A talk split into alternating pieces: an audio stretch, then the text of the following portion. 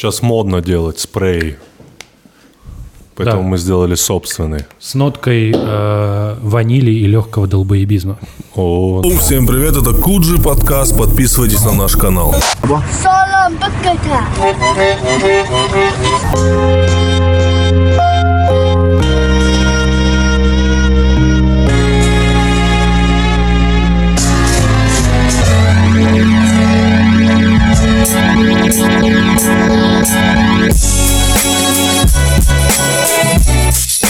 Алиса, включи музыку для апокалипсиса. Включаю подборку на случай апокалипсиса. Что это? ария? ария. Вау. Алиса, выключи арию. Надо было дослушать от края до края. Так, мы опять поем, да, это плохо. это уже было. Это в каком-то другом выпуске, чувак. Очень трудно принять реальность, да? Сложно. Сложно. Самое трудное. Самое трудно понять вот это все и уместить в голове, да, и как-то, а главное, тут же как, очень сложно себя туда, ну так ты со стороны смотришь, думаешь, ну там болезнь, экономический кризис, и думаешь, сейчас выйду из кинотеатра, и дальше будет обычная предыдущая жизнь. Вот все будет как раньше, как только в кино закончится.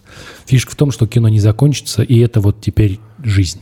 А как будто об этом э, невозможно не говорить. Невозможно. В ГТРК ж, по-моему, отменили вот эти все маленькие э, выпуски интервью Владимира Путина. Да. Потому что они сказали, что сейчас идеальный шторм, или как это называется, идеальный информационный шторм, и как будто бы невозможно о чем-то другом говорить, кроме этого. Это правда, эта тема пожрала. Вот мы в плюс один пишем очень много новостей, и у меня редакторы страдают. Они говорят, что ну, невозможно больше писать. Я говорю, вы понимаете, что люди все равно ну, читают. Это история, которая продолжает, развивается, и ты с этим ничего не поделаешь.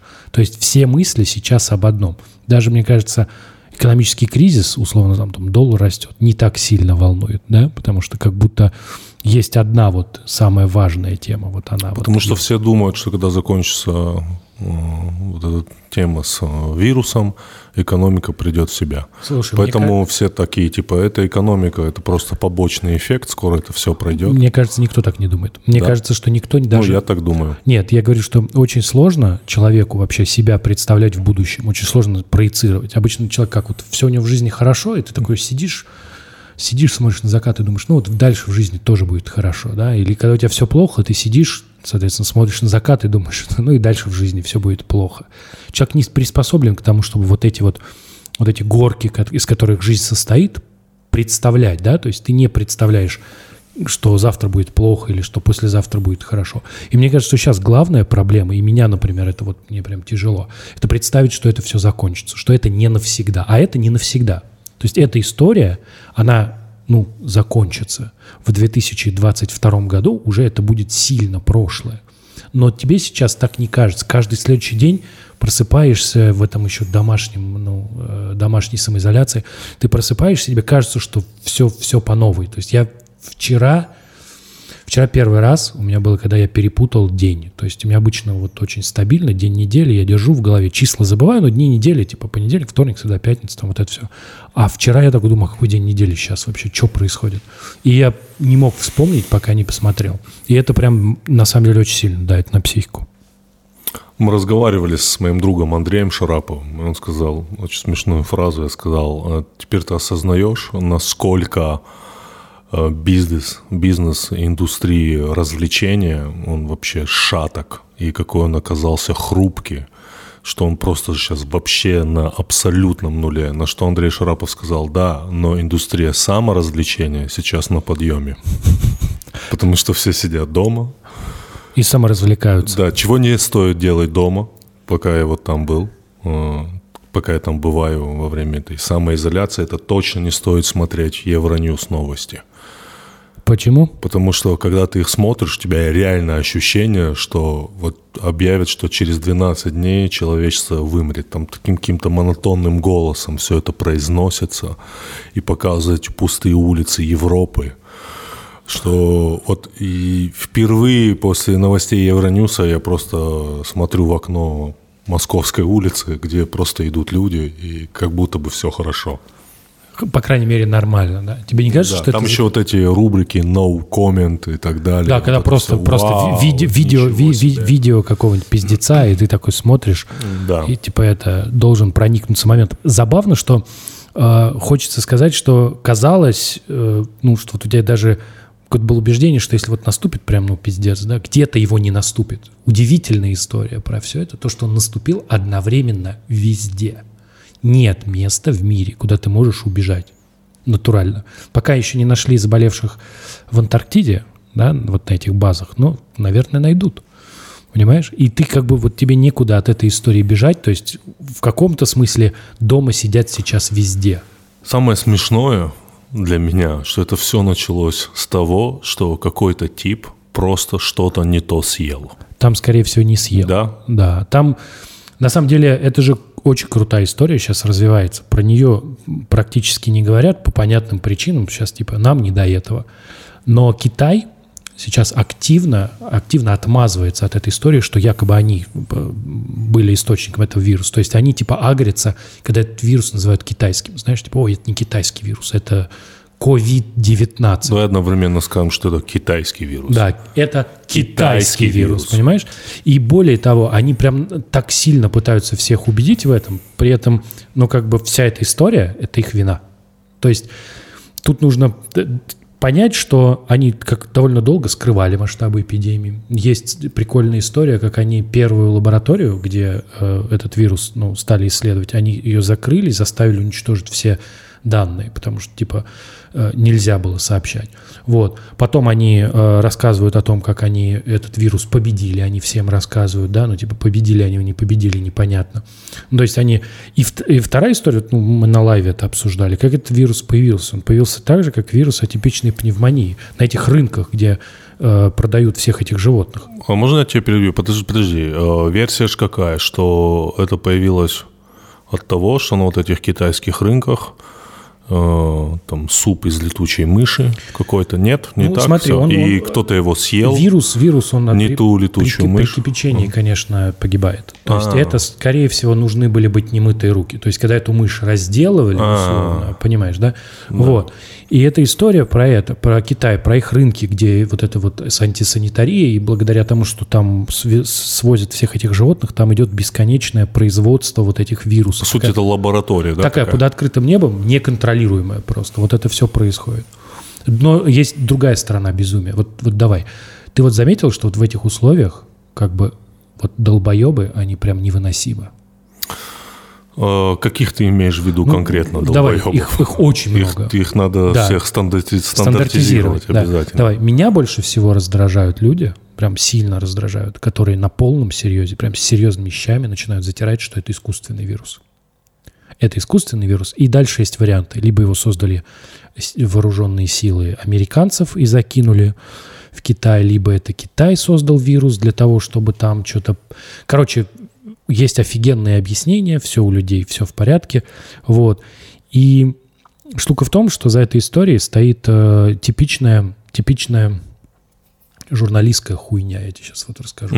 В 2015 году вышла статья, вышла статья, в которой ученые сделали следующее. Они взяли коронавирус от э, летучей мыши местной, ну, там, там у него такое длинное название из букв, слов, взяли э, вирус атипичной пневмонии от мыши и скрестили их, чтобы посмотреть, что получится. Получился вирус.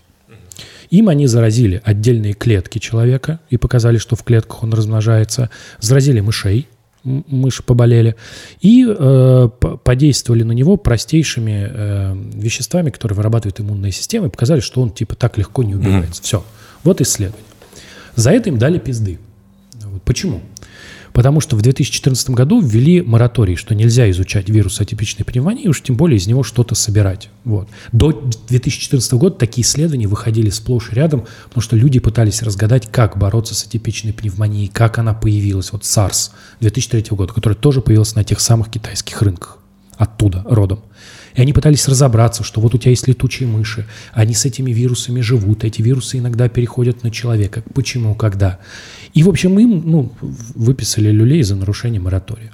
Но из-за того, что возник срач, такой типа, вы, вы что нарушаете мораторий, да? К этой новости было привлечено внимание. Ее написали все. Все. Вот можно найти, зайти на российскую газету, знаешь, официальный печатный орган э, правительства Российской Федерации, после публикации в котором законы вступают в силу.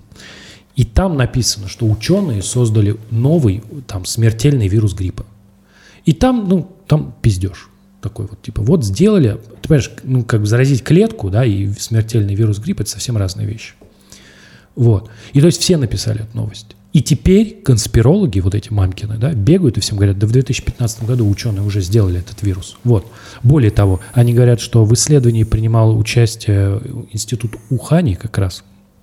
В Ухане, разумеется, мышей-то изучают, потому что их там дохуя, то есть понятное дело, да.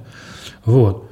И Это сейчас ирония была? нет, это правда, их очень много, их поэтому там изучают. Жизнь так устроена. Ты, ну, как бы, если бы этот вирус, вот, если бы этот вирус возник где-нибудь в Латинской Америке, там бы тоже нашлось какое-нибудь место, университет, где это изучают, где есть статьи, и эта история была бы абсолютно такой же. Но штука в том, что ты никогда не убедишь конспиролога, что он долбоеб, понимаешь? Не убедишь. Он тебе говорит, это, ну, ты сейчас, мне, например, что тебе заплатили американцы, там, что ты просто пытаешься отмазать ученых, которые обосрались и выпустили этот вирус, и он теперь там окутал планету. И я прям, меня прям, сука... А ты не бесит. рассматриваешь э, в данном случае конспирологию как тоже элемент саморазвлечения? Потому что сейчас, как себя еще развлекать, и сейчас все диванные аналитики. Э, Да, удивительно, как все стали разбираться Все, в вирусах. Нет, сейчас Просто все диванные Это аналитики. правда. Мы все на диванах Это сейчас. очень мудрое наблюдение. А вот. И да, мне кажется, что это защитная реакция. Мне кажется, защитная реакция, знаешь, что человеку очень сложно принять, что мир хаотичен, что в нем происходят вещи, которые нам не подконтрольны. Да, и типа ты берешь, и вот у тебя произошел пиздец, и ты начинаешь, как сову на глобус, натягивать на него свои привычные представления о реальности. Типа, ну не могло так произойти, что вот этот вирус перескочил там откуда-то и заразил человека. Для этого нужно какая-то смысл. В этом должен быть смысл. И ты, пытаясь вот этот смысл найти, придумываешь каких-то, ну не знаю, военных, невоенных, ученых, неважно. Ты считаешь, что во всем виноват Китай? Слушай, я считаю, что Китай в этом виноват. Не во всем, конечно. этом виноват. В этом я считаю, что мне кажется, что после того, как это все закончится, ну надо будет серьезно поговорить. Забавно, как сейчас остановился весь спорт. Абсолютно. Кстати, я подумал, что это идеальное время для людей, так как остановился практически весь спорт, э, которые сидят на ставках. И они, короче, для них идеальное время, время вылечиться от своей игромании. Ну, Идеальное время. идеально. Согласись. Это правда, но сейчас же можно много на что ставить. Во-первых, На шахматы не отменили, чувак. Шахматы играют до сих пор. А, да? Да, во-вторых, в этом в Сингапуре футбол вовсю играет. А, играли. И в Беларуси. Да, и в Беларуси. Да. Ну, то есть, как Ну бы- вот, а, то есть весь мировой спорт встал, и футбол, баскетбол, все. Но вот какое-то время назад, не знаю, ты следил за этим, меня так расстраивало. Вообще у Китая же странное поведение. Ну, это что, точно можно сказать, что у Китая, как у государства, и внутри своего государства, и вообще в целом очень странное поведение. И ты не слышал про эти скандалы, да, когда что там игрок NBA сказал про Китай, Да. и, ну, я не помню там, что конкретно, и весь NBA начал извиняться перед Китаем, потому что они боялись потерять там рынок. Потом игрок Арсенала лондонского Месут Озил сказал что-то про притеснение уйгуров на севере Китая. Это было Да, есть такое. И его там убрали из всех, его упоминания этого игрока убрали из всех поисковых сайтов на территории Китая. Там тоже Арсенал извинялся, то есть все перед ними извинялись, а теперь они все из-за них встали.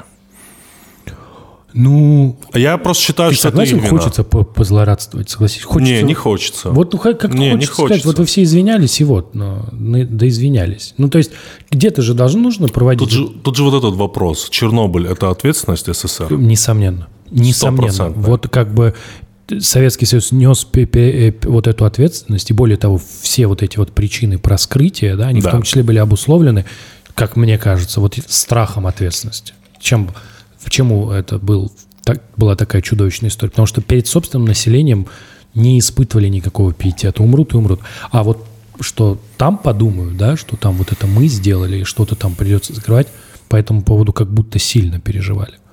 Здесь тоже, понимаешь, Китай, китайцы и китайским вот начальникам хочется выглядеть победителями. Вот то, что они это все сделали, это все, в общем-то, их ну, результат их э, безответственного отношения. потрогал лицо.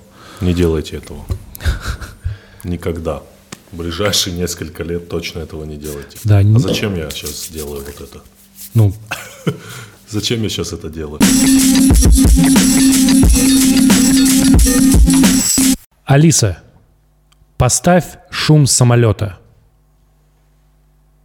Включаю звук самолета.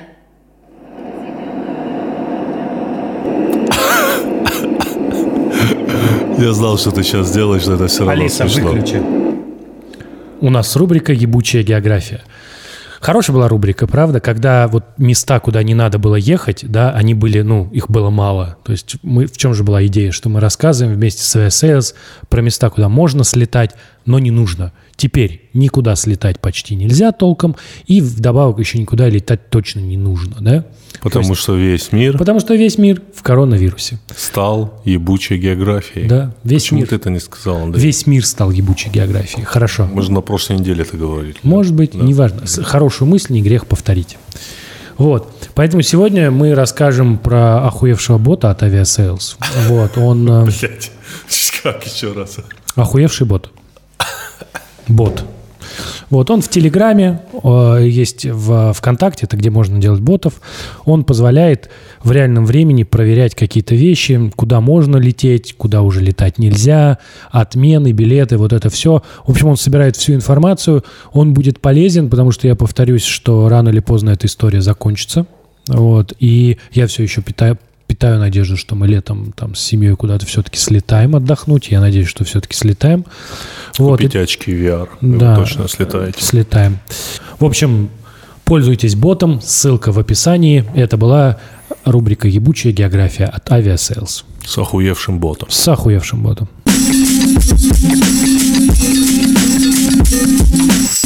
Ну, я не знаю, что делать. Мы закрыли клуб. Стендап-стор закрыт. На следующий день, после того, как объявили о том, что могут собираться только 50 человек, больше 50 человек нельзя, мы на следующий день сразу закрылись. Последний концерт, который был в стендап-сторе, это был Артур Чапарян и Иван Усович. После этого наш клуб закрылся. Нам надо было вернуть 5000 билетов. 5000 билетов, и мы не знаем, мы не знаем, что делать дальше. Вообще, я же говорю, вот если, опять-таки, возвращаюсь назад, индустрия развлечения оказалась, знаешь, пере- как будто это такой очень перекачанный анаболиками человек, который качает, ну, который очень круто выглядит. Но не может огр- стоять на ногах. с огромными, да, бицепсами и мускулами и всем остальным, но он не может стать на ногах, потому что Тебе не кажется, что вот эта история, она отчасти обнажила какие-то базовые все вещи? обнажило. То есть я вот, э, мне кажется, что если сейчас вот подумать, ну, про покупки с Алиэкспресс, например, знаешь, в какой-то... Вообще момент- никому это не нужно. Вообще не нужно. Не и главное, не потому- Никакие покупки, кроме... И главное, ну не потому, что вдруг там это стало не нужно по каким-то причинам, не знаю, но вдруг стало это не нужно на каком-то внутреннем уровне. Как будто все вдруг посмотрели такие, ну так вот хуйню мы творили, да? Вот как, как будто это вот было именно так. э, Но самое грустное, что я понял за все это время, что созидание занимает-то намного больше времени. Ну, допустим, сколько вакцину будут делать? Год, ну даже по самым оптимистичным, Ну да. только осенью она будет. Это тебе не мемчик, который можно захуярить за Да. минуты. Это правда.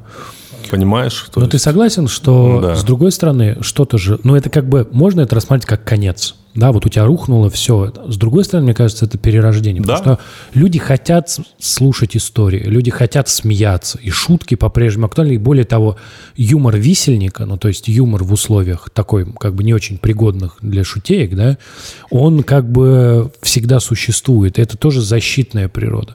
И мне, э, ну типа, природа так устроена. Мы защищаемся с помощью юмора в том числе.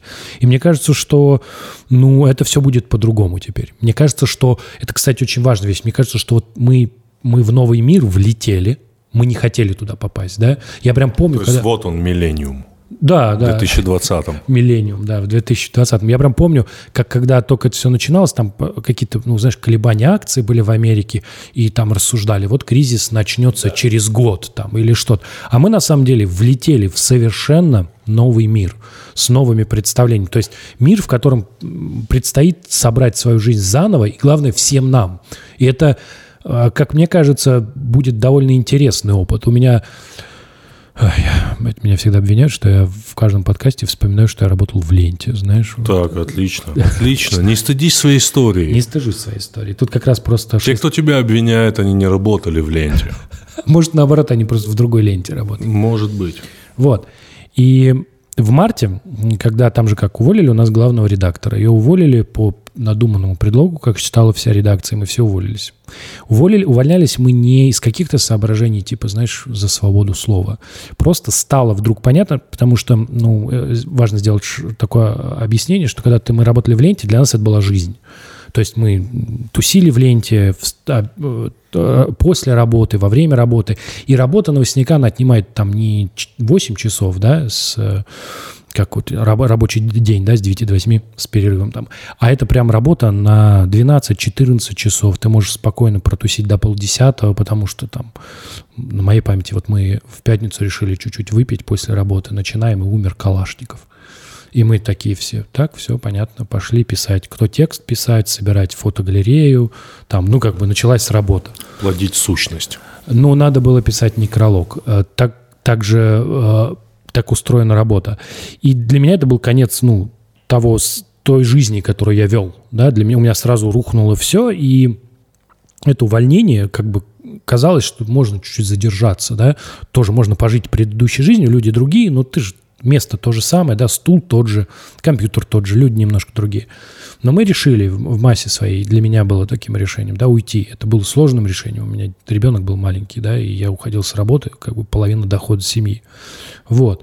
И мне казалось, что просто глупо отрицать, что мир поменялся. Ну, глупо. И я для себя решил, что этот, э, э, это решение нужно принять, я его принял, и потом было не очень хорошо, потому что одно дело, ты, кажется, так принял решение, а дальше последствия идут. И с последствиями я разбирался, ну, как минимум год. Это было тяжело. И это то, что предстоит сейчас, да, то есть как бы хочется сказать, что многие люди не понимают, что вот оно типа наступило уже другое время, вот оно будет все по-другому. И нам предстоит себя в каком-то смысле, нашей собственной жизни возвращать к нормальному существованию, когда нас выпустят. Мы все сели, да? Вот. И типа непонятно, как это будет, но хочется сказать, что это уже так. И чем скорее человек поймет, что это уже наступило, тем ему будет дальше легче. Как мы там один раз сказали, объективность – это... Недооцененная добродетель. Ну вот важно очень объективно относиться сейчас ко Да, всему. ко Вот всему, что это происходит. самое важное, что может быть. Это правда.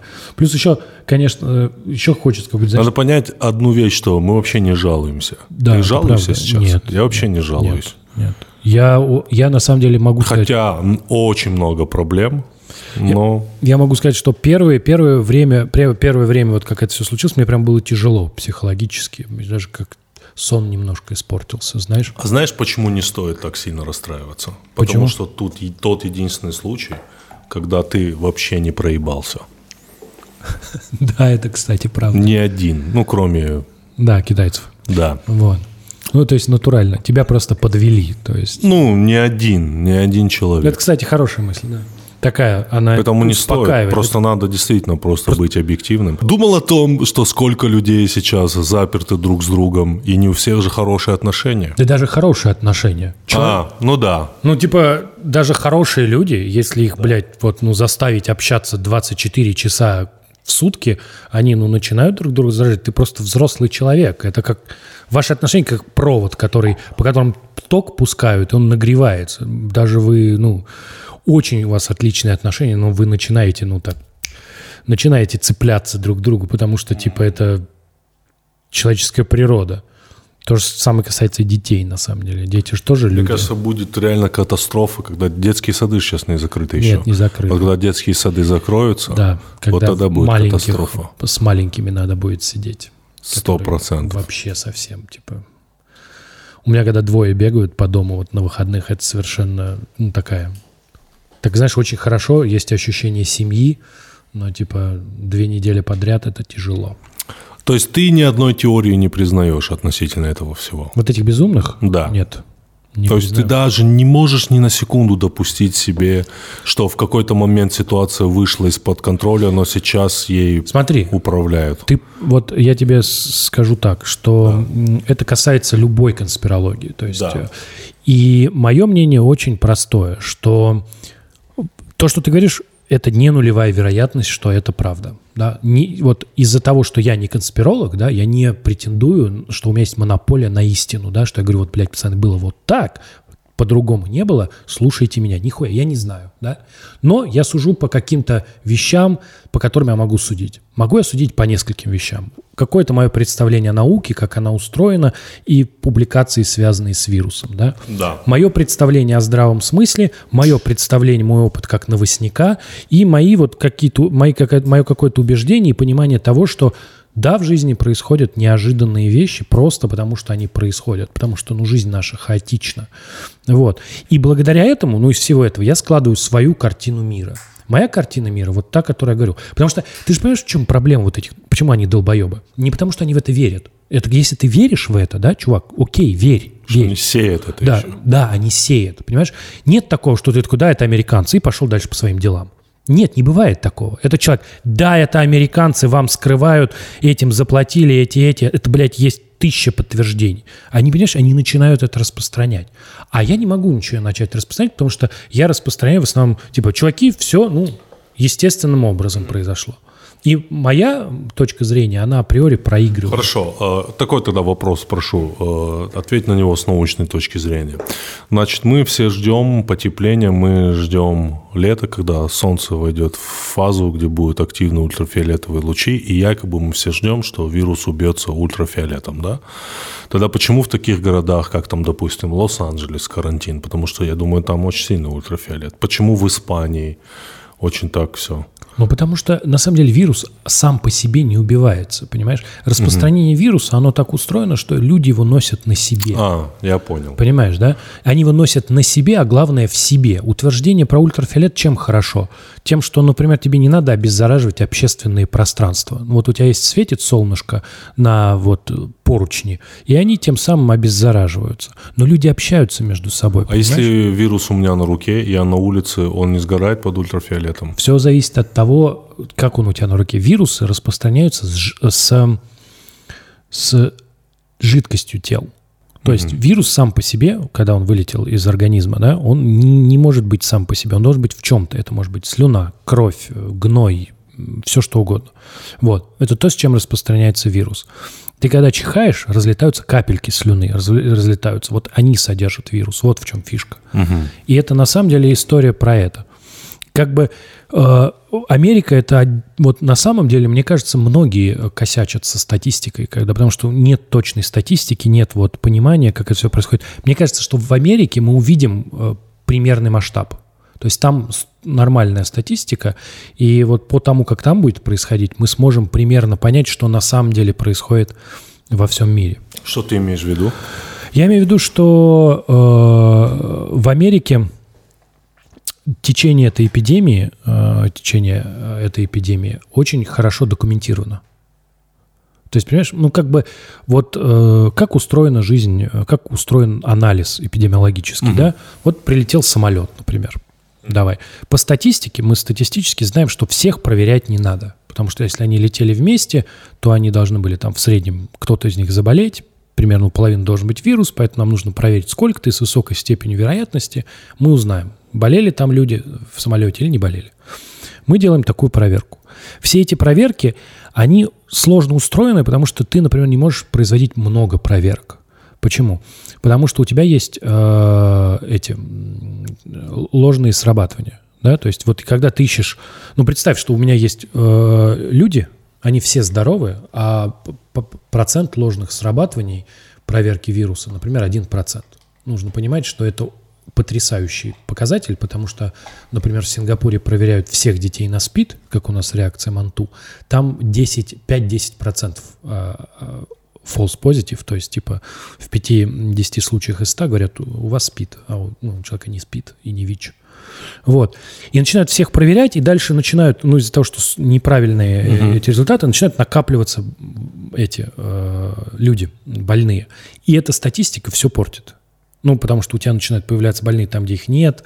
Соответственно, это все приводит в, в- замешательство. Мне кажется, что в Америке очень подробно ведутся данные. Мы потом по ним сможем понять. Потому что вот ви- вирус э, испанки, который был в 1919 году, это последняя крупная эпидемия в истории человечества, он лучше всего был задокументирован в США, конечно, от города к городу. И многие данные о, его, о том, как этот грипп распространялся, мы знаем именно Что опаснее, испанка или то, что мы... Испанка. Испанка опаснее. Конечно, опаснее. Хорошие новости, ребят. Да, вирус, Там- который там же 100, около 101 100 год назад убил кучу людей, он Там чуть 100 опаснее. миллионов что-то или 50 миллионов? Ну, какие-то миллионы были. Миллионы. Да, С ним была проблема, он молодых заражал.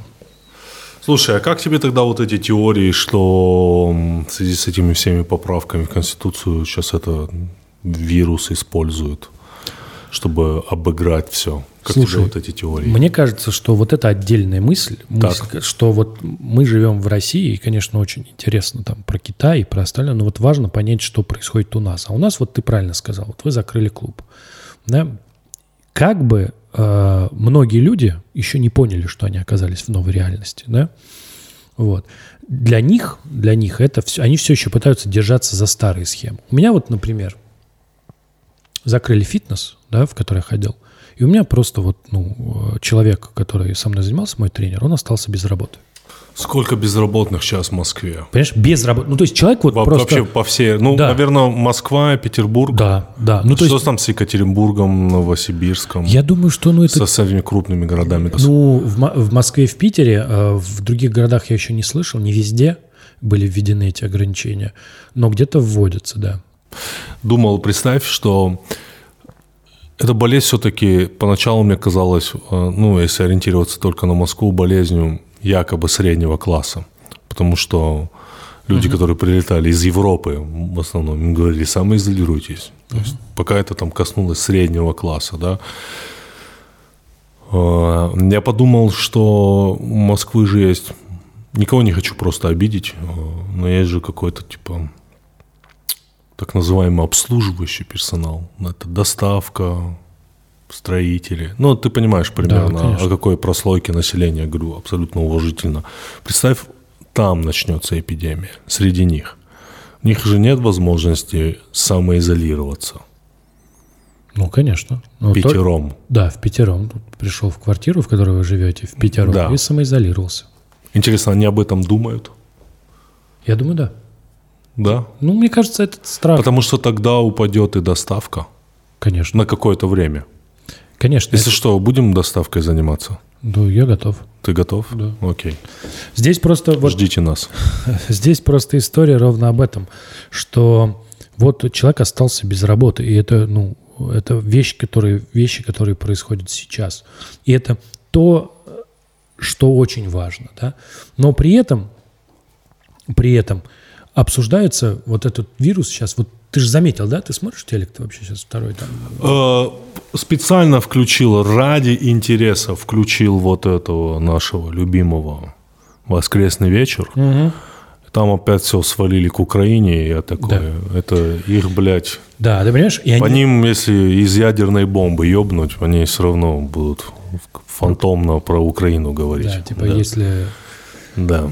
Мы потом вырежем, Иноплан... Почему? мы потом вырежем эту шутку. Это шутка. Если бы Владимир Соловьев был курицей, то после того, как ему отрубили голову, он бы еще 25 секунд бегал бы и говорил про Украину. Вот так круто.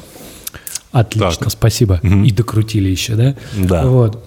И хочется сказать, что как-то они сейчас пытаются эти две повестки поженить, потому что у них же началась реклама, понимаешь, они такие типа... э, Вообще же не женится. Они не женятся. То есть, понимаешь, такой, типа, Машков такой, мне территори- территориальная целостность России. Голосуй за Конституцию. А у тебя коронавирус, люди без работы остаются, доллар 80 рублей, да, там типа Сечин рассказывает, что у него война с э, нефтяная вот, война. Вот здесь аккуратней. Да, конечно. Вот, очень аккуратно. Очень аккуратная нефтяная война. Вот. И все это происходит, и это какие-то вещи, которые хочется сказать, что сейчас вот, ну, ТАСС же это почувствовал, и поэтому закрыл историю с Путиным, потому что, ну, они показывали, показывали, а потом поняли, что, ну, вообще разошлась повестка, вообще разошлась. И единственное, что важно помнить, что эта история закончится. И вот тут как вот тоже не слишком весело, потому что когда она закончится, мы окажемся в той самой ситуации, которую мы не успели обсудить. Потому что как получилось? Путин заявил, что он обнуляет свои сроки, прошло некоторое время, все закрыли, карантин, вирус, там все такое.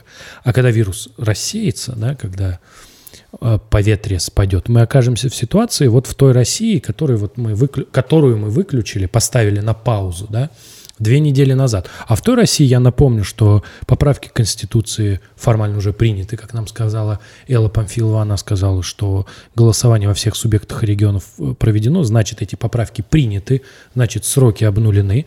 А, ну, типа, мнение народа, оно нужно только для, ну, из соображений уважения.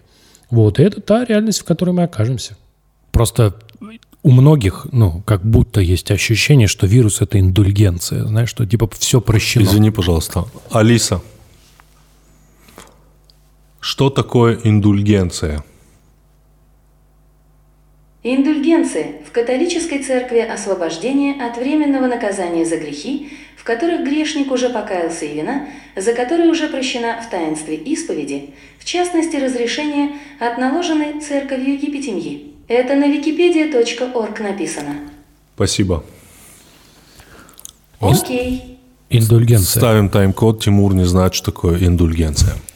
Ну, просто э, про это разговор, что мы вернемся к этому, э, мы вернемся к обсуждению этой проблемы. Сейчас она вообще не волнует. Тебя волнует, что обнулились сроки Путина?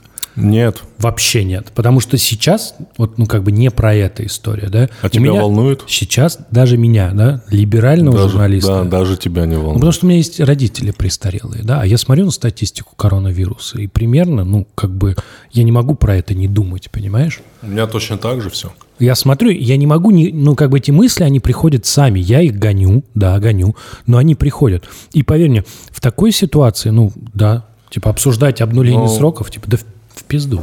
Мой отец, он оборудовал себе убежище в горах. Натурально. Он давно его там делал.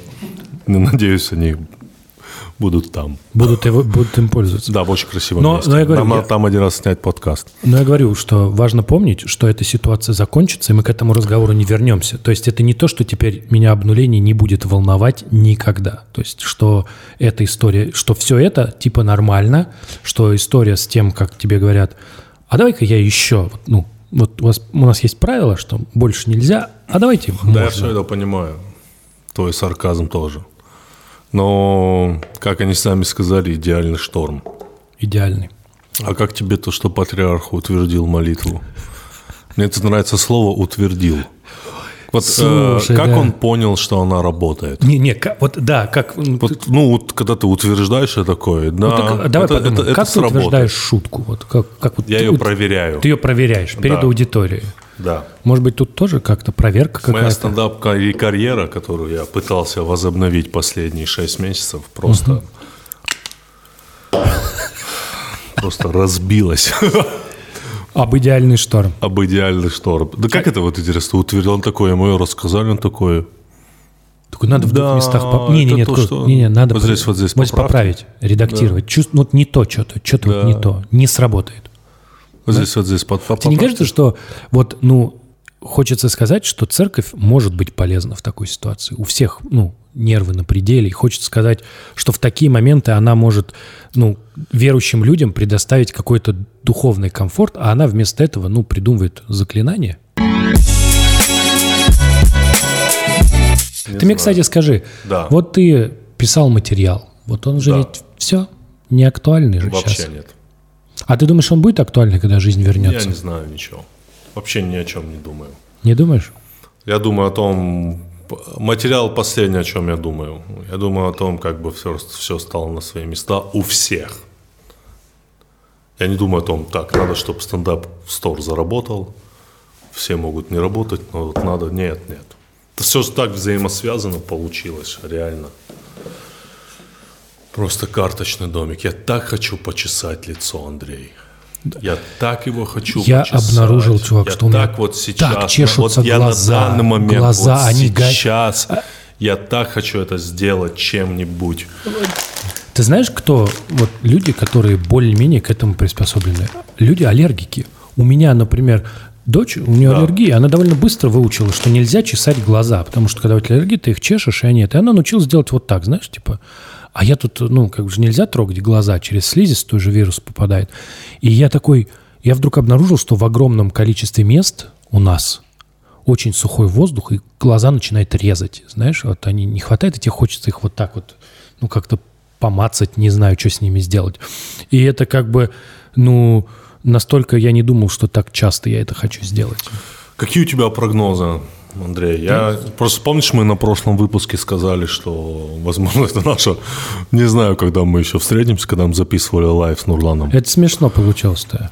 То есть, Да. а мы, главное, еще записали в такой день, что на следующий день обнуление, потом это, это, это, и к концу недели еще и вирус наступил. Мы прям такие прям, вот знаешь, вот волна вот эта шла, и мы вот здесь такие. Кстати, мы записываем в понедельник, 23 марта, если что. Да, это, кстати, важно, Поэтому важно, мы не да. знаем, что будет дальше. Да. Но вот комендантские часы, вот это все, как тебе? Без понятия, без Ни- понятия. ничего не, невозможно ничего сказать. И Не, не берусь, непонятно, неясно, как это будет происходить, какие будут предприниматься вещи. Очень хочется надеяться, что у нас будет лучше, чем в Италии, потому что у нас как будто какие-то просто в голове эти мысли бродят. Я не берусь, что это экспертное мнение. Да, это вот тоже, кстати, Ты думал о том, как сейчас итальянцы относятся к китайцам? Я об этом думал. Я думал. А мне Да, кажется, они, их- конечно. они их раньше не очень любили из-за того, что те вот постоянно приезжают, вот, ну как бы невозможно Но посмотреть. сейчас на они как будто устроили резню там. Да? Ну сколько человек там умерло? Я не знаю.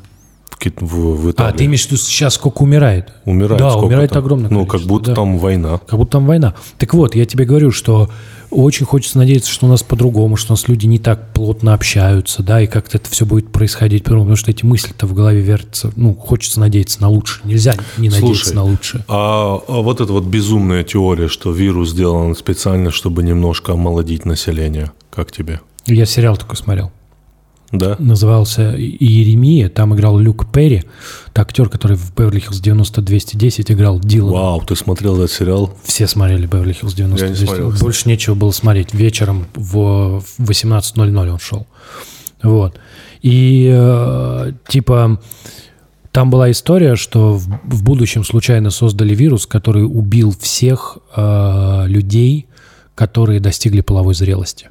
То есть у тебя целый мир детей. И вот типа история э, сериала разворачивается через там 15 лет после э, того, как это произошло.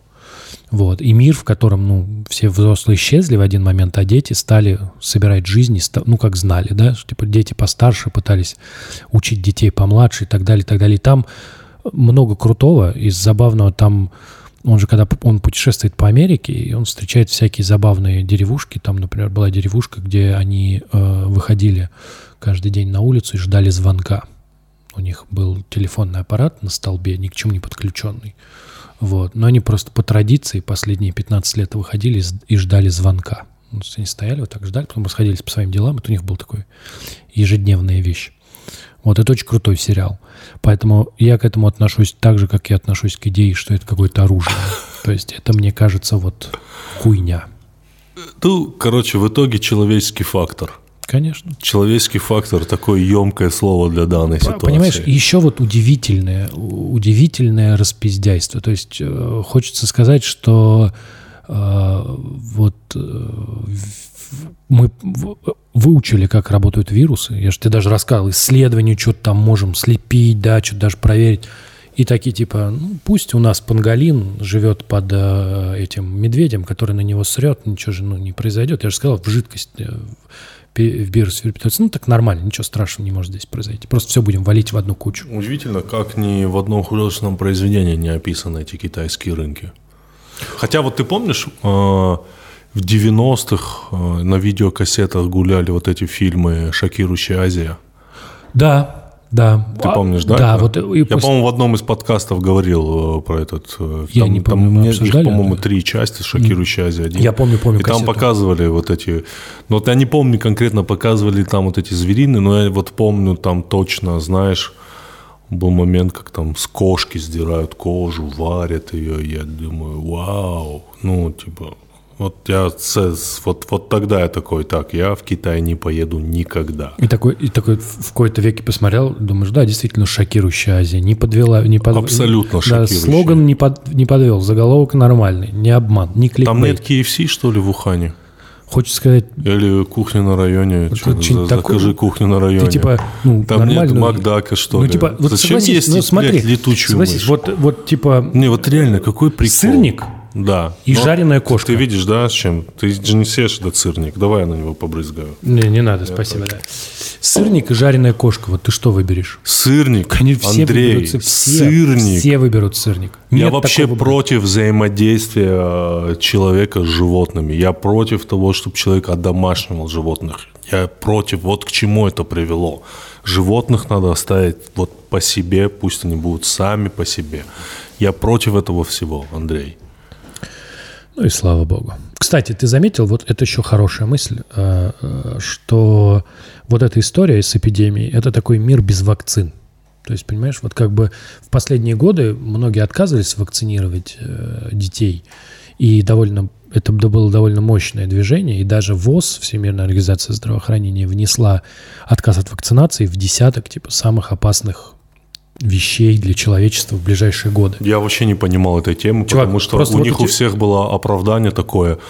Ну, вот я своего ребенка им не сделала прививки, и он нормально ходит в садик и в школу, и все с ним в порядке. Ну, конечно, бля, потому что он в привитой среде, потому Вот. что все остальные дети в порядке. Хочется сказать, вот демо-версия того, как на самом деле выглядит мир без вакцин. Абсолютно Посмотрите, верно. прекрасно. Эндрю, абсолютно верно.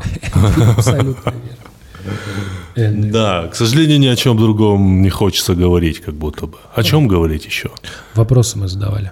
Вопрос-то мы задавали. Что ты делаешь дома целыми днями? Ты музыка просела, говорят. Я Рабо- читал какую-то статью, что исследование Spotify привели, что у них на 25% Вот это, кстати, просел. неожиданно, да? Вот то- мы с тобой говорим про индустрию развлечений, Да. хочешь сказать, все понятно, да? Выступления, вот это Концерты, вот, да. концерты.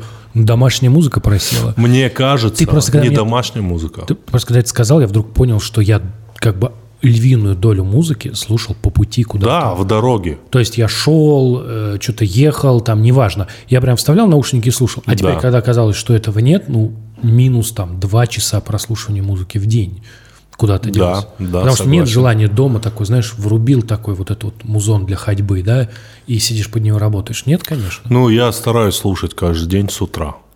Чуть-чуть. Ну, где-то час. Я уже второй, третий месяц прививаю себе тему, чтобы вставать с утра и не брать руки в телефон, э, руки в теле, ну, Телефон в руке. телефон в руки. Я прививаю в себе такую тему, что вставать с утра и не брать телефон в руки на протяжении часа. А у тебя есть дома часы? Да, конечно. Это хорошо, потому что... У меня и в спальне часы, и Потому в что зале часы. эта история заключается в том еще, что у меня же на телефоне часы, поэтому, чтобы Да. посмотреть, сколько времени, я беру в руки телефон. А ты только посмотрел, сколько времени, а там уже шоп-шоп, такой, Да, уже в этом сидишь. поэтому я Телеграме. включаю музыку не на телефоне и просто пытаюсь, как это называется, раздуплиться. Такой бым-бым. А тебе не кажется, что лучше всего, на самом деле, Да. сейчас все советуют книжки почитать, но я, типа, книжки, ну, я люблю книжки, конечно, но мне кажется, что сейчас ситуация прям не для них. Мне кажется, сейчас ситуация для сериалов и компьютерных игр. Сто процентов. То есть то, что- в Doom поиграть. Вот, то есть, чтобы ты сел и такой, типа, раз, и прошло 6 часов. Да, такой, да, что да. Я произошло? так провел. Да? Я так провел где-то часов пять, я играл просто. Вот в PlayStation играл. Офигенно. У меня просто нет, я больше сериалы. Я старые сериалы начал смотреть. Смотреть тебе которые- PlayStation, что ли? Нет, спасибо, не надо. Не будешь дома играть? Не, у меня же этот э, Nintendo Switch. Сериал маленький? Да, ну такой, типа, это я в него столько наиграл, что сейчас хорошо, что игр нет, потому что я, конечно... Может, комп будешь в контру гонять? В ка- те- террорист Вин. Террорист Вин. Да, нет, Или спасибо. в Доту. Да, в доту же я вообще, типа... Ты умеешь играть в Доту? Не, он Дима умеет. А он как бы мне расскажет. А, Дима это сын Андрея, если что. А, Так как говорить больше не о чем, кроме этого всего, мы впервые поступили как все. И в сообществе нашем на YouTube-канале Куджи мы сделали такой пост, чтобы Нам задали вопрос. Нам задали вопросы. Там было очень много вопросов. Спасибо огромное, ребята, вам э, за то, что вы такие активные. Вот некоторые из них пишет э, Жора Загребицкий. Загребицкий. Когда Каргинов перестанет участвовать в этом проекте? Тимур, когда ты перестанешь участвовать в проекте, который ты Э, создал? На самом деле, честно, мы это обсуждаем, что в какой-то момент наш канал немножко видоизменится, да? На нем появится шоу со ну, звездами. нет. Подкасты со звездами. Подкасты Знаешь, как э, на Первом канале. а На, на Первом канале есть же всякие-то были звезды на льду. Прикинь, было бы охуенно, если бы у нас ведущий каждый раз меняется, а гость всегда один. Ну, то есть приходит сегодня ведущая, там, ну, какая-нибудь, кто известный человек, я не знаю. Ага. Паша Техник. Ну, а гость всегда я. И ведущий Не, меняется, круто а было бы гость один тот всегда, всегда разные ведущие. Да я тебе говорю, всегда. Всегда, но не без гостей, всегда разные ведущие. Да, Но чтобы они разговаривали нашими голосами. было бы прикольно. И они все в свинцовой комнате заперты, Да. и их не, им нельзя выйти. Поэтому, Жора Загребицкий, мы об этом думаем на самом деле. Я надеюсь, ты самоутвердился. Я надеюсь, тебе прибавил этот вопрос уверенности. Э, Александр э, Чебановский. Прости, если неправильно. Почему я должен вас смотреть, Андрей? Ну, во-первых, мне кажется, что в плане вообще, я как мощный потребитель контента вообще в целом, я призываю вас к тому, что контент вам ничего не должен, и вы ему тоже ничего не должны. Его сейчас миллиард. Я думаю, всех карантинных часов не хватит на то, Тебе чтобы кажется, что- посмотреть вообще весь контент. Не- Поэтому тебе либо нравится, либо не нравится. Не трать на это нервы. Тебе знаешь, мне Да. кажется, что это вот вопрос его нужно задавать вот с такой тональностью. Смотри, продай мне вилку. Знаешь, типа, почему я должен вас смотреть? Мы типа на собеседовании. А я тебе так, э, чем ты съешь сырники? В условиях карантина, да, да, неплохо. Понял, я тебе продал. Продал. Поэтому тебе либо нравится, тебе либо не нравится. Я не знаю, я вот так отношусь. Ты вот любишь обсуждать то, Лучшая рекламная интеграция вилок только у нас. что... Ты любишь обсуждать то, что тебе не понравилось. Я разлюбил это. Зачем тратить? Мне кажется, что когда мне начинает не нравиться, я просто это, ну, выключаю и перехожу Вот. дальше. Абсолютно верно. Пишет э, Раха Рамаз. Можете пригласить врача венерологии, чтобы рассказать последствия соития, чтобы выпуск был познавательным и в биологических аспектах. На самом деле э, очень хорошее предложение, как мы сами к этому не пришли. Нам надо точно найти э, венеролога, Венеролога. и обязательно с ним поговорить, потому что это очень важно. А вот э, Раха Рамас, э, свяжись, напиши мне там в инсте, у меня есть номер менеджера, и он тебе пришлет нашу футболку Куджи и пару стикеров за такую хорошую идею. На самом деле венеролог нужен. Это Ты очень... вот часто ходишь к венерологу? Нет. Вообще нет, ты женат. Конечно. Только когда нужно проходить осмотр, медосмотр, там типа тебя Во заставляют... сколько всё ты равно первый проходить. раз пришел к венерологу? Сколько тебе было лет? 18, наверное. Когда типа ты получаешь справку, чтобы по Когда тебе честно, универ. когда я пришел к венерологу первый раз? Давай. В 34. А, понятно. Нет, ты когда... 33. У нас, типа, нужно было получить справку, чтобы жить в общаге. Обязательно было к А, да? Но я ни- никогда не сталкивался с этими проблемами. Поэтому ну, врача-венеролога надо Ну, это пригласить. такая тема, да, с про неё- Потому что до 25 лет я бы очень не хотел оказаться там. Но это важно. Поэтому спасибо большое за наводку. От нас подарок. Напиши там в инсте моему менеджеру. Так, расскажите, что, что нового в сфере крионики? Человечество уже давно научили замораживать тела, но с размораживанием дела как-то не очень. Даже животных не получается живыми разморозить. Андрей, это к тебе вопрос. Да, конечно, крионик – это полная хуйня сейчас. Да? Ну, конечно, потому что на самом деле, что такое крионика? Вот в том представлении, про которое они говорят. Ты берешь клетки, их, ну, органическую материю, ее замораживаешь. При, этом, при этой заморозке у тебя внутри образуются кристаллы льда. Они рвут э, мембраны клеток, внутренние их органы, уст- внутреннее устройство клетки, у клетки нет органов. Вот, и клетка гибнет после того, как она разморожена, потому что она размораживается э, такая плохая. И есть вариант с охлаждением. Существуют схемы, при котором, например, человека можно охладить, у него замедляется метаболизм, но в этом случае это работает всего лишь на несколько часов. Да? Есть еще варианты, известные с всякими э, типа сусликов, вот их родственниками, что они могут почти до нуля замораживаться, но он, никакие из этих вариантов пока не применимы к людям. То есть никакой крионики на самом деле не существует. Это нереально даже... Сейчас это очень далеко. Сейчас это история для богатых. Тебя замораживают и говорят, а вдруг в будущем будет волшебство и тебя смогут оживить, но, скорее всего, нет. Э, Подожди, я, я думал, что клетки лучше живут в холоде. Разве нет? И сохраняются. Нет, конечно. Они должны быть... Смотри, если ты охлаждаешь клетки, в них заме- замедляются процессы. Поэтому, например, если у тебя тебе оторвало палец, то его рекомендуют охладить. Да. Вот. Но его нельзя охлаждать ниже нуля, потому что в этом случае у тебя будет а, ну, обморожение. Конечно. Вот. Тебе нужно охлаждение, но оно не, не должно быть ниже нуля. Скажи, а правда, что у людей в жарких странах и у людей, э, ну, допустим, в зимних странах, ну, в холодных странах, э, у них э, разный временной процесс старения? О, этого я не знаю. Ну, может быть так. Типа, ничего такого не слышал. Ну, внешний. Не- Понимаешь? я понимаю, фактор. да. Но на самом деле я Ну, не условно, знаю. как говорят, что, допустим, там в условной Испании, где всегда жарко, э, люди пожилого возраста выглядят гораздо старше, чем они есть, а там в условной Норвегии э, люди выглядят лучше, потому что там другая температура. Или в условной России. Не знаю такого. А, так, Юрий Гальцев. Помнишь такого? Пишет Юрий Гальцев. Первый вопрос. В чем смысл жизни? Второй вопрос. Что такое любовь? Любить жену? Третий вопрос. В чем счастье? И четвертый вопрос. Что будет с миром? Я предлагаю тебе ответить на четвертый вопрос. Что будет с миром? С миром все будет нормально. Это вот с человечеством может быть пиздец, конечно. Я не отделяю мир от человечества. Ну, чувак, если вдруг завтра мы все умрем, все наши миллиарды лягут Да. и умрут, типа Солнце также будет на своем месте, Земля будет вращаться вокруг Солнца, Да. и вообще все будет продолжаться.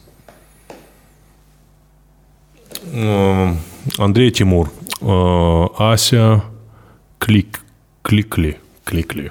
Ася Кликли. Клигли. Да. Андрей Тимур, вы говорили о многих философских и научно-познавательных книгах. На самом деле, не о многих.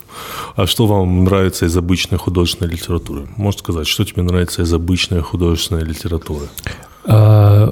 Мой любимый автор – это Курт Ванигут. Я читал у него все книги. И его книга последняя, которую он написал перед смертью, где пытался, кстати, угадать дату своей смерти и чуть-чуть промазал. Вот. а Она называлась «Земля, э, «Время трясения». Там идея была в том, что из-за космического катаклизма души людей, их сознание перекинулось в прошлое на 10 лет, кажется, на 10. И они вынуждены были проживать последние 10 лет, потому что ты был заперт внутри своего сознания, ты ничего не мог поменять. То есть ты мог просто видеть, как ты совершаешь те же самые ошибки, там просто живешь свою жизнь и не можешь ничего изменить. И в какой-то момент, когда время наступило, да, люди просто все упали. Они настолько привыкли за 10 лет не управлять своей жизнью, что они все э, лежали в состоянии близком к кататонии. То есть они лежали, просто уставившись в одну точку.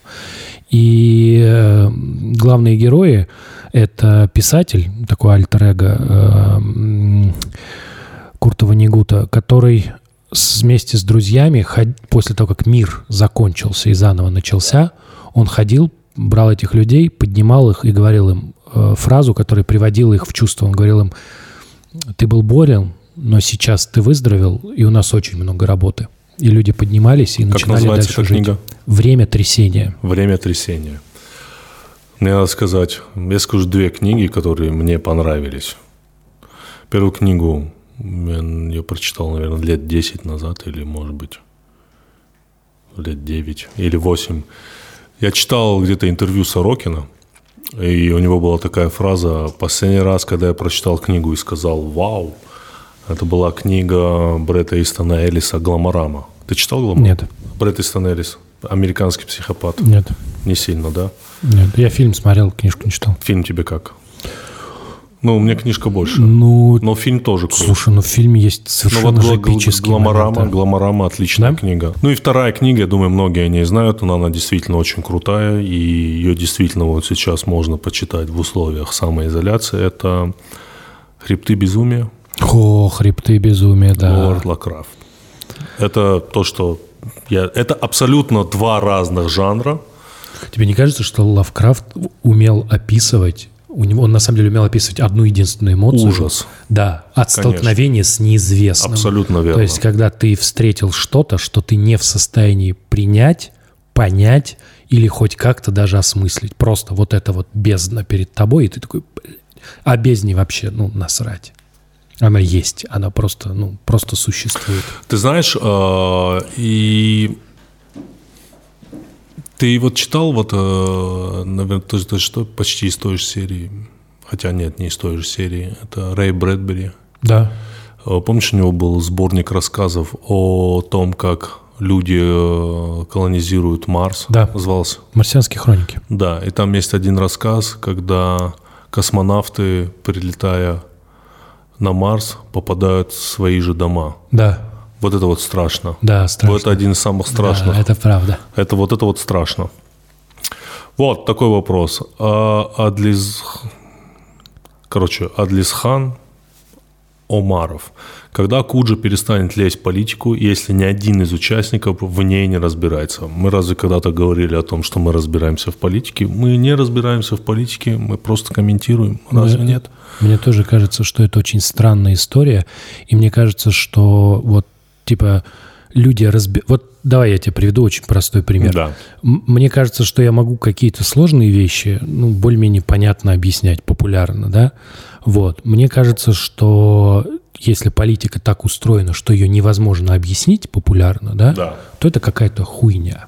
То есть это какое-то типа тайное знание. Вот есть люди, которые разбираются, которые, у которых есть знакомые, да, которым им там что-то сообщают. Вот это хуйня. Вот мне кажется, что мы рассуждаем о политике, как рассуждает большинство людей. Обывательское мнение, Глупо, абсолютно верно. может быть, может быть. Конечно. Для типа профессионалов мы выглядим как дебилы, ну хорошо, ладно. Но типа имейте в виду, что мы выглядим как дебилы, как и большая часть населения. Это ваша проблема, не наша. Ну, мне самому не сильно это все нравится. Что поделать? Мы и так стараемся Э, когда себя мы- сдерживать. Э, Да, да. Я да. же своего вот либерального журналиста Опять-таки, душу, понимаешь? обсуждая политику, ребята, мы же не обсуждаем искусство политики. Мы обсуждаем обычный человеческий фактор, Которые всех который там- касаются, на вот и минуточку. все.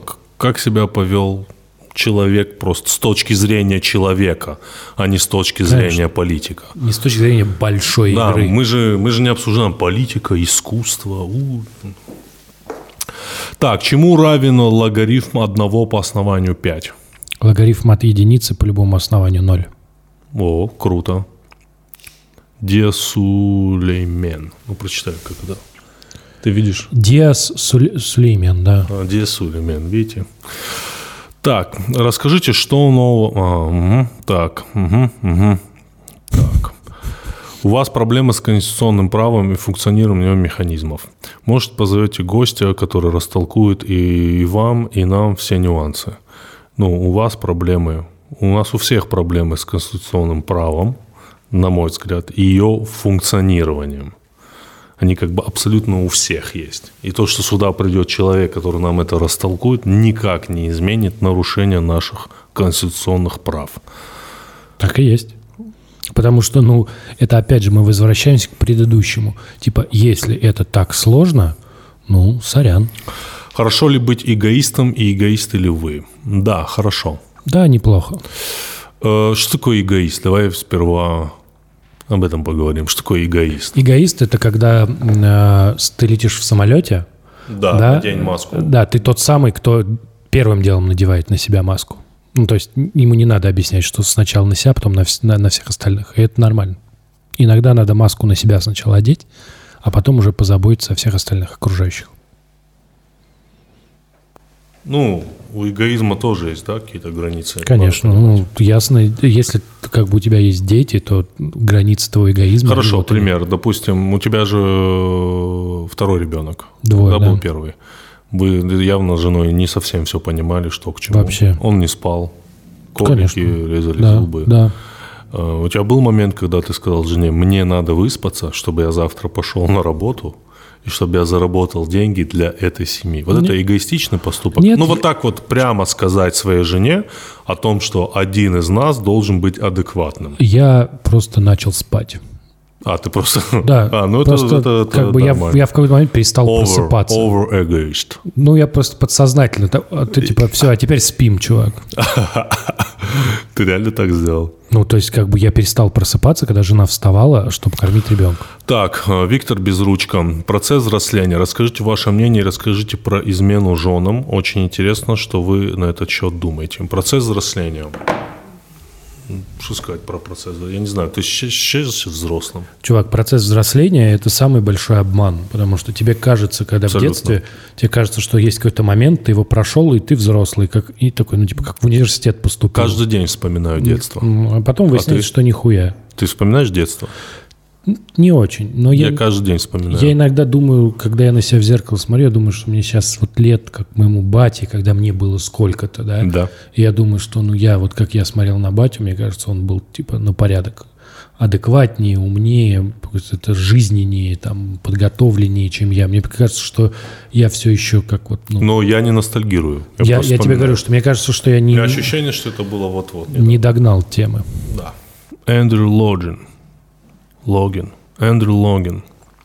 Андрей, я так и не понял, в чем смысл ковариантной производной и почему она так сложно выражается в координатах. А то мне по дифференциальной геометрии, это я так расшифровал, DivGem, нужно пересдать за пятый семестр. Объясни, плиз, охуенно, как ты умеешь. Хорошо? Пожал, по-братски. Хорошо, хорошо, ладно. Давай. Короче, если у тебя есть вот поверхность, например, сфера, вот, Подожди, давай спросим. Алиса, что такое ковариантная производная? Производная функции – понятие дифференциального исчисления, характеризующее скорость изменения функции в данной точке. Определяется как предел отношения приращения функции к приращению ее аргумента. Алиса, спасибо. Так, давай теперь рассказывай. Как ты умеешь только Да, охуенно? Как, как я умею, охуенно. Охуенно. Хвалите меня почаще, мне приятно. И ты тоже молодец. Вот. А, значит, первое, что нужно понимать, что она выражается сложно, потому что жизнь так устроена. Ничего ты с этим не поделаешь. Вот. Теперь, что такое ковариантная производная? Вот у тебя есть поверхность. Да? Вот представим, что ты движешься по этой поверхности, едешь на машине, например, или на чем-то, и у тебя есть скорость да, в каждой точке. Теперь представим, что ты э, едешь на машине, и помимо скорости у тебя условно есть ускорение какое-нибудь. Вот. И дальше, на самом деле, если у тебя поверхность кривая, то вот это ускорение, с которым ты движешься, оно состоит из двух частей. Первое – это то, что называется нормальная составляющая, это ускорение, которое перпендикулярно поверхности, и обычное ускорение. То есть, когда нас заносит, это обычно типа налево, например. Если мы поворачиваем сюда, нас заносит сюда. Вот. Теперь у тебя есть вот это вот ускорение, вот это вот нормальная составляющая ускорения, и вот это вот касательное. И вот касательное оказывается связано с твоей скоростью. То есть ускорение и скорость связаны. В обычном пространстве они не связаны, а если ты движешься по поверхности, связаны. И вот ковариантная производная выражает эту связь. Это такой фундаментальный объект, поэтому предъявлять к нему претензии, что он очень сложный, странно. Он такой, какой он есть. Миром управляют довольно непростые формулы. Вот и Я все. не могу понять, достаточно ли ты охуенно рассказал. А мы узнаем, если пересдаст, он там, ну, напишет нам, я думаю. А если не пересдаст, после того, как расскажет, ну, что поделать. Мне подарили рюкзак. Андрей, зная то, как ты относишься к вещам, которые тебе дарят, Да. это кофте, э, Это- к двум кофтам, которые тебе подарили в процессе этого подкаста, ты их не снимая ночь, я представляю, что Во этот всех в А поговорить как минимум два раза появится. Я, думаю, этот рюкзак точно объездит с тобой везде, где ты будешь. Конечно. Там, там внутри еще есть прикольно, сейчас покажу. Там как бы было много всего интересного. Да. Но вот это самое крутое. Кассетный плеер. Ну, все. Типа кассетный плеер, чувак. Кассетный плеер в 2020 году. Смотри. А ну, с надень его. наушничками. Ну, не, не так. Подожди, ну сними. Давай, кассетный плеер сначала. Тебе надо распутать. Сейчас. Вот. Включай. Тебе нужна еще жвачка, Так. чтобы ты жевал. Ну и, на- и надень рюкзак. Надень рюкзак на себя. Вот, все отлично. И тебе нужны такие ролики, когда вот идет, знаешь, не, не прямой, понимаешь, да? Да, Такие а по, по- по- по два попарные, сдвоенных, да, парные, попарные, да, да. да. И вот тебе надо ехать в МГУ под какую-нибудь песню. В, в МГУ какого года ты мне предлагаешь сейчас? Вот отправить? 2020 Ну да, конечно, да, спасибо. Классный рюкзак. Да, отличный рюкзак, Это- отличный. Помнишь, мне дарили кроссовки, и мы говорили о том, как круто, что люди умеют делать что-то своими Да. руками. Это тот навык, которого у меня, допустим, сейчас нету. Слушай, ну это Ракета. Крутой, крутой рюкзак, ракета, да, и вообще, на самом деле, правда, очень клевый рюкзак.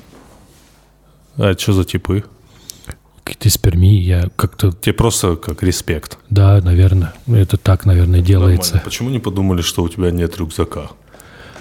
Слушай, ну, как бы, мне кажется, по тем вопросам, которые нам с тобой задавали в комментариях, люди думают, у меня много чего нету, как бы. Слушай, у меня тоже есть момент один, который я хочу показать. А, Я, к сожалению, извиняюсь, ребята. Я где-то в мае был в Светлогорске, у нас там был концерт в этом Янтарь-холле. И я что-то сижу в гримерке, и ну, подходят парни, работники сцены, и говорят, можно тебя, пожалуйста, за кулисы? Я такой, да, и я иду за кулисы, и там работники сцены, они говорят, спасибо вам большое за подкасты, и дарят мне вот это. У нас просто не было студии, а я ее никуда не мог принести, я все ждал, когда у нас появится свое место. Они мне дарят вот это э, с фразой «Андрею привет». Да, поэтому, пацаны, спасибо огромное вам. Я не забыл, я просто ждал момента, когда это можно показать. Вот это. Но самый прикол э, – это подсветка этого всего. В этом есть что-то, знаешь, Откуда же? Э, Нет, в этом есть что-то магическое, потому что э, э, смотри, как она светится. Каким цветом?